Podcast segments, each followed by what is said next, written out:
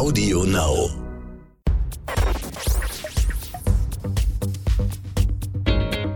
Kreativität und Unternehmertum. Der Bertelsmann Business Podcast mit Isabel Körner. Herzlich willkommen zu einer neuen Folge des Bertelsmann Business Podcasts Kreativität und Unternehmertum. Wir freuen uns sehr, dass ihr dabei seid. Mein Name ist Isabel Körner, ich bin Wirtschaftsjournalistin und oft bei dem Nachrichtensender NTV im Einsatz. In dieser Podcast-Reihe spreche ich mit interessanten Persönlichkeiten aus der Bertelsmann-Welt. Es geht um Kreativität, es geht um Unternehmertum und es geht auch um Persönliches. Heute ist Jennifer Mullen zu Gast. Sie ist CEO von Fremantle und seit vielen Jahren bereits für das Unternehmen tätig. Fremantle gehört zur RTL Group und produziert jede Menge Content, steckt zum Beispiel hinter Zuschauerhits wie The X Factor oder American Idol. Jennifer Mullen ist vor kurzem in das Bertelsmann Group Management Committee aufgenommen worden und wir freuen uns sehr auf sie. Jennifer ist uns aus Los Angeles in den USA zugeschaltet und wir führen das Gespräch auf Englisch. Jennifer, a very warm welcome to you from Germany. I envy you for being in Los Angeles because it is another gray and rainy day in Germany. Uh, well, thank you for um, inviting me. I'm happy to uh, meet you and join. And uh, it is a lovely morning here in Los Angeles. So you can be a bit envious. It's, it's lovely here. All right. you know, um, those who regularly listen to this podcast know that I always ask my guests to bring something and ask them at the beginning what it is, what it is that stands for creativity, perhaps, or entrepreneurship, you know, something personal that just goes along with the job. Yes, I, I knew that you asked me that. Uh, I didn't bring anything physical that I can show you, um, but what I do have here, which um, is a bit of a source of inspiration for me is my uh, my dog, who is laying right across from me, um, sleeping, listening to this conversation. And the reason I say that he provides me um, with some inspiration is uh, anybody that has a dog, and particularly um, my dog, they're very calming and soothing, and um, he gets me when I'm with him. He gets me out of my head, and I think differently um, when I'm around him. The noise sort of stops, and it's good sometimes to have the noise stop because other things can come into your brain.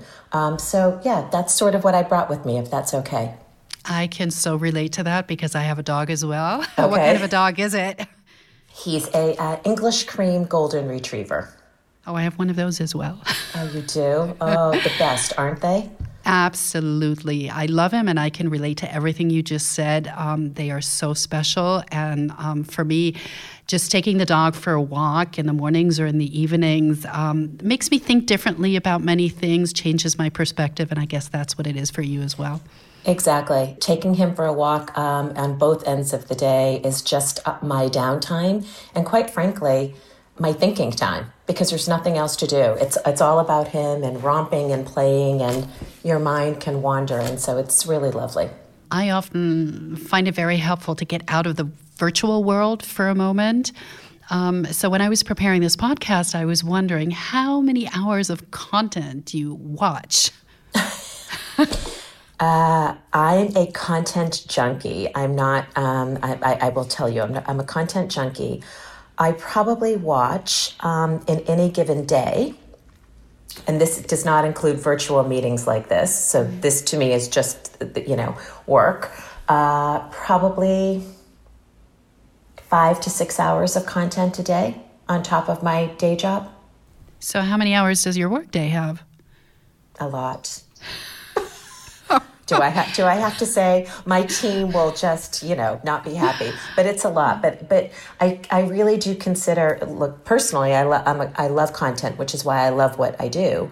Um, running this company and being in the very enviable position of of um, running a content company with such great creatives around the world. But really, just personally, I love watching content for entertainment value. And what I actually do with our content on the Fremantle side is I don't watch it from a CEO perspective, I watch it from an audience point of view because that's how I actually want to view our shows. So whether it's our shows or whether it's just something I've found on a recommendation from a friend or a colleague, um, I just watch as a pure consumer. How can you switch the roles? I I have to because I'm a producer. Um, at heart.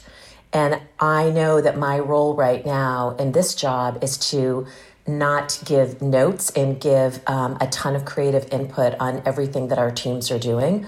Uh, I trust. Uh, I think we've got the best creatives um, in the world uh, working on our shows and working around our business. And my job is not to note them. My job is to support them and elevate them and give them um, the support that they need to continue um, being creative and innovative. So I watch as a pure consumer. And that's not to say I don't give feedback. Uh, I'll say I love it. Um, this was confusing to me, but I don't give time code notes anymore. My, that's a job I had 10 years ago. I have many questions with regards to what you just said. You first of all you mentioned trust. What does mm-hmm. it take to trust your team? How do you establish trust? I think I go into every relationship trusting until uh, until I'm shown or realize otherwise. So I think I go into everything with trust, full trust. I truly believe that uh, when we hire a team, when I hire somebody, when we uh, forge a partnership, uh, a collaboration, that it, you need to go into it trusting from the get go. And if there's any if there's any question about that, it's, it's probably not the right decision to be making to embarking on this relationship partnership anyway. Um, so I go in trusting. Mm-hmm. The other issue you mentioned was working with the best creatives. Mm-hmm. How do you find them?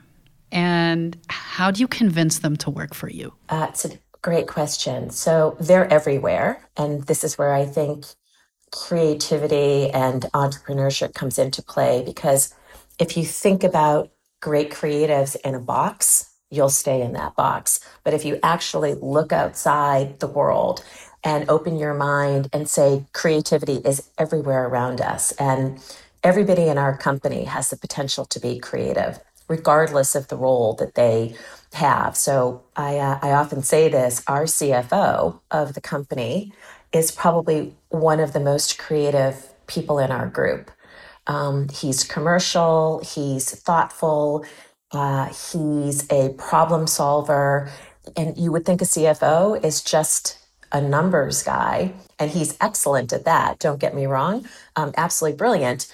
But then he's got this whole other side of him, which sort of defies the the CFO moniker. And I just, you know, I always uh, he'll hate me for saying this if he listens to this, but I always sort of use him as a guidepost of look, this is one of the most creative guys in our group, and he's your CFO. So take rip a page out of that but then where do we go out into the world and find them? They're everywhere. Um, and a lot of it depends on what we're looking for at any given time and why, in terms of building our company and adding to our teams. And everything has to have a purpose. We, we, we need to bring creativity and creatives and talent into the company for a reason, not just because. So it's because they have a great idea. It's because they're great on camera. It's because we're missing something that they have. Um, we're missing something in our portfolio, whether it's a certain type of content or um, something regional that's that's missing um, that we go out and find. But we, we we don't bring people into the company just for the sake of bringing them in. There's always a reason, and we look at it and say. Um, this person, this company, this team, this project, this piece of IP is um, attractive to us because whatever that is. It's pretty bespoke. Yeah, and then how do you go along building a team from these individuals? You know, creatives sometimes are said to be individuals. Yeah, they are. Um, so what we do is it's a two way street. The first question we ask, or I ask anybody, is why us? What's attractive about us? And what do you think we can do for you? What are your goals? Where do you want to be in a year, three years, five years, 10 years? And what do you think a company like Fremantle can do to get you there? That's number one. So I always want to listen first um, before going in with my preconceived notions. It's, I think it's really important to hear from talent what are they looking for and where do they want to get to and why and why do they think we're the company that can help them. Um, and then it's really a dialogue. And what's really been great about the last three and a half years that I've been in this job and, and with the senior leadership team is no two conversations are alike. Every conversation is different and as it should be. So we're not ticking boxes. We're not just saying we're doing this because this person, individual brings us X, Y, and Z. We actually really want to have a dialogue and craft something that works for both of us. So once we hear what they're looking for, then we take a step back and say, A, can we accomplish this for them? You know, are we the right fit for them and are they the right fit for us? And then the conversation really blooms. So, what are some of the most interesting answers you have gotten in the past um, with regards to the question, why us? Uh, what makes us attractive for you or to you? A lot of times it's our global scale, it's our creative independence. You know, we're not tied to a studio or a broadcaster, we're very independent. So, we really we afford our talent, our producers, our directors, our companies that we acquire the creative freedom to tell the stories that they want to tell. As we talk, we're still in the middle of a pandemic. So, how has content production, content creation changed um, during this extraordinary time? And how have the needs changed? Content creation actually has been quite prolific. Um, I think everyone's been inspired in their own way. Um, so, we've not seen um, even a blip in, in terms of ideas in terms of um, the volume of ideas, the volume of good ideas. What, um, and then obviously you've got the execution side, which has been challenging just in terms of protocols and health and safety for um, for people, and that's fine. And we've all been doing this for um, eighteen months now, so so no issues there. Mm. You just uh, mentioned the consumers, and I was wondering how does the industry know what the consumer wants in these times, and what does the consumer actually want right now? Yeah, it's the age old question. I think if we all had the answer to that, we would be, you know, it, we'd be so thrilled. I think we did a piece of research this time last year, um, coming out of 2020. And what we learned is that people actually want to feel good about the world right now. Uh, this was last year. I still think this to be the case. Uh, we see a lot of nostalgia coming back. We see a lot of titles that resonate with audience that have built-in um, brand recognition that are familiar. You know, a bit of comfort food, and so so I think it's feel good. I think it's escapism. You know, the the real world has been hard for the last couple of years, and people have been challenged. And so, how do we marry the feel good with you know with the realities of the real world and you know have the proper dose of escapism but you know not so escapism that you're sloughing things off i guess to say. But look we're not news. We're not journalists. You are. Um, and so our job is to entertain. And across all genres. For everybody. It's a desire for safety you're seeing? Maybe. Um, I guess I would say safety is is probably more comfort. Mm-hmm. I would use the word comfort as opposed to safety, but that's that's a thought provoking question. I hadn't thought of safety as a as a descriptor. With all the changes going on in the market, um, and especially streaming bringing huge changes, how have forms of collaboration and cooperation changed? It's great, actually. It's it's there's a lot of collaboration. There's there are a lot more places to sell. It creates enormous opportunity for a company like us that again is independent and can sell to um, can sell and um, collaborate and develop with anybody and everybody. And uh, and so actually for a company like us, this is the most exciting time. But the competition is also fierce with regards to new players that have entered the market. What is the greatest challenge so far in this shift? You have to have the best content. The best content wins. I've always said it. I've said it for years. You've got to have something that everybody wants, and that's your competitive advantage. And that's why we need to work with the the best of the best, and we need to give them the creative freedom um, that they need, and we need to unleash them and put product and content out there that everybody wants. And that's what elevates you despite the competition. So you need the best content and then you need a lot of money, right? And you need the best people. You need the best content, you need the best ideas, you need the best IP, and you need the best people executing it. How much more investment is necessary these days to get the best people and the best content? Uh, a good amount. Um, and that's where the competition comes in. Um, and so it is a competitive landscape. And look, we don't have endless, endless resources. So we are selective.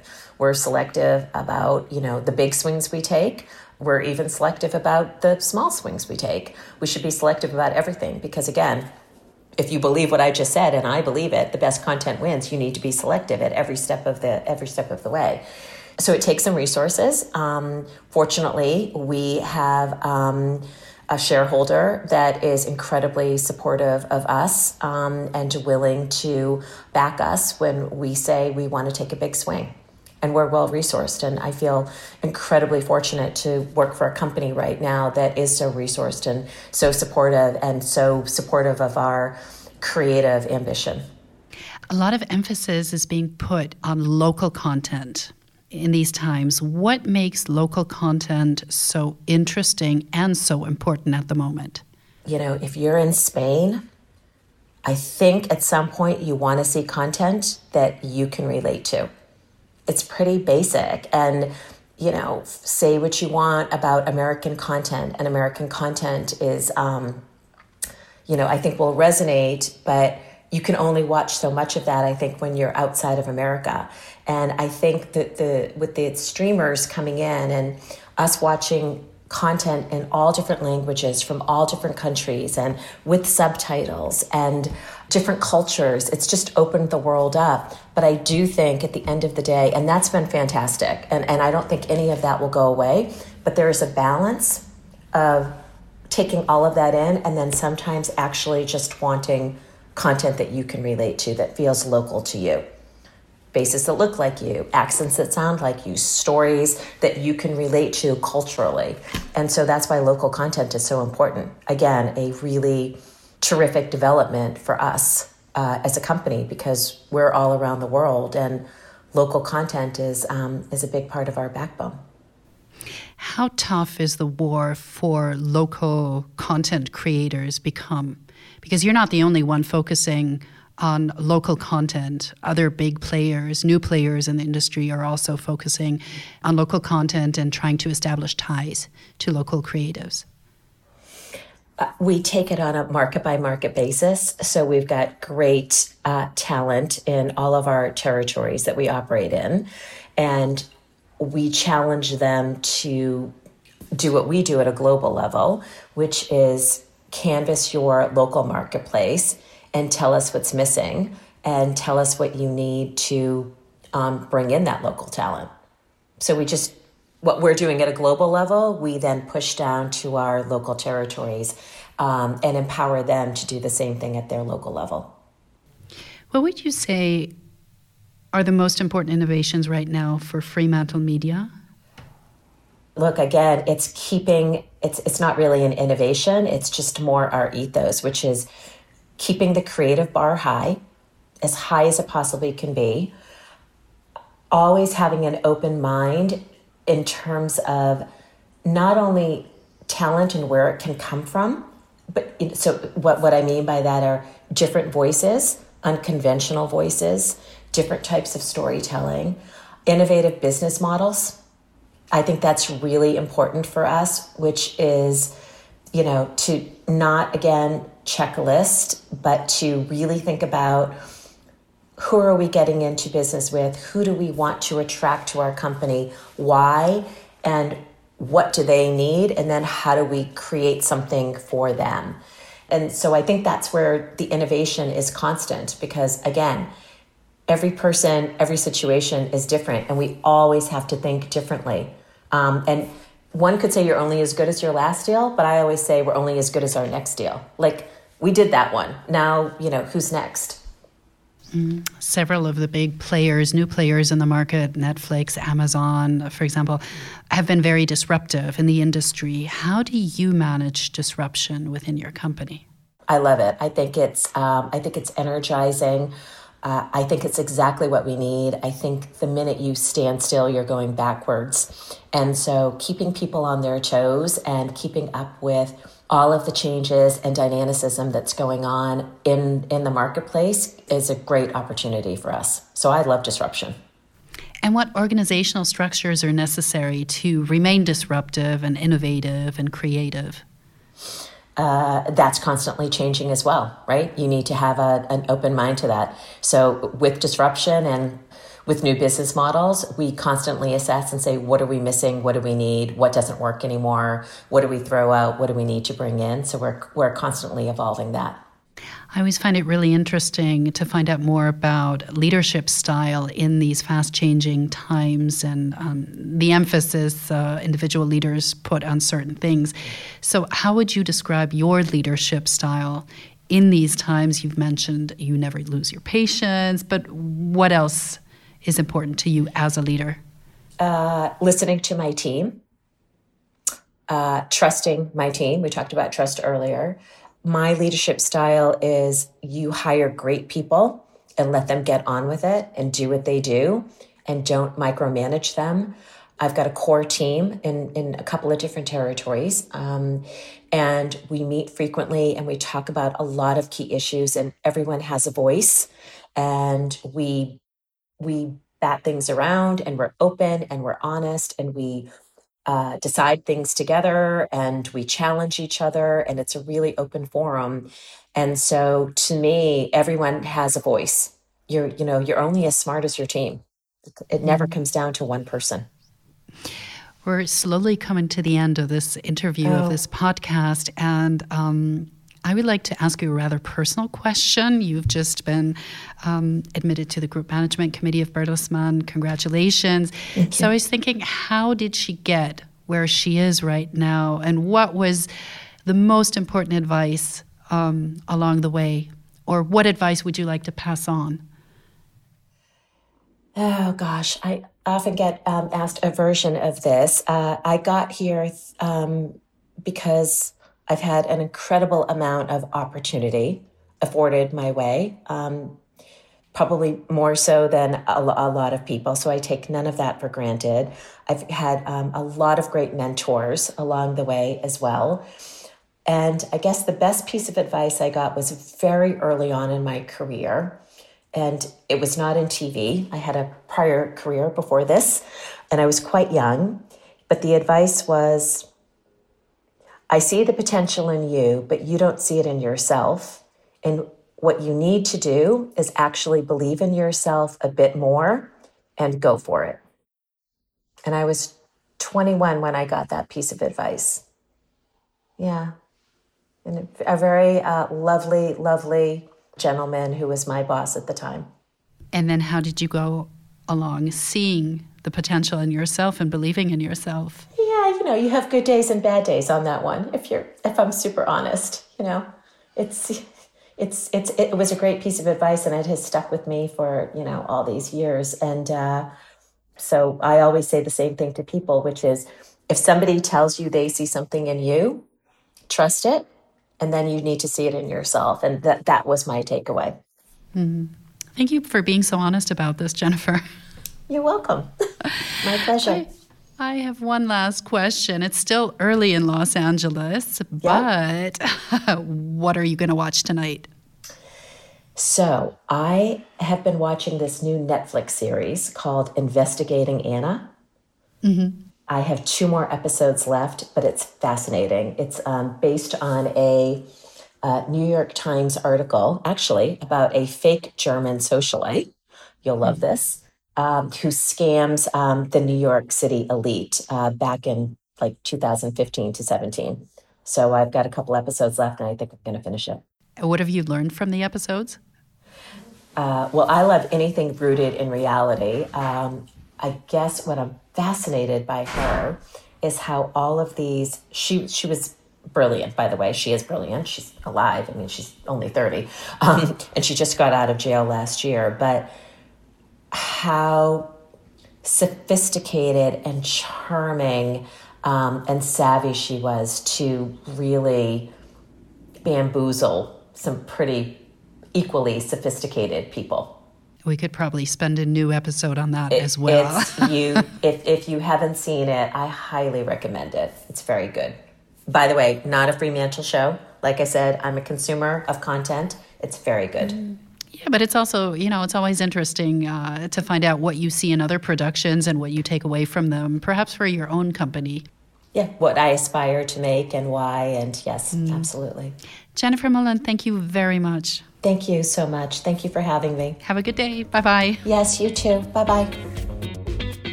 Kreativität und Unternehmertum, der Bertelsmann Business Podcast mit Isabelle Körner.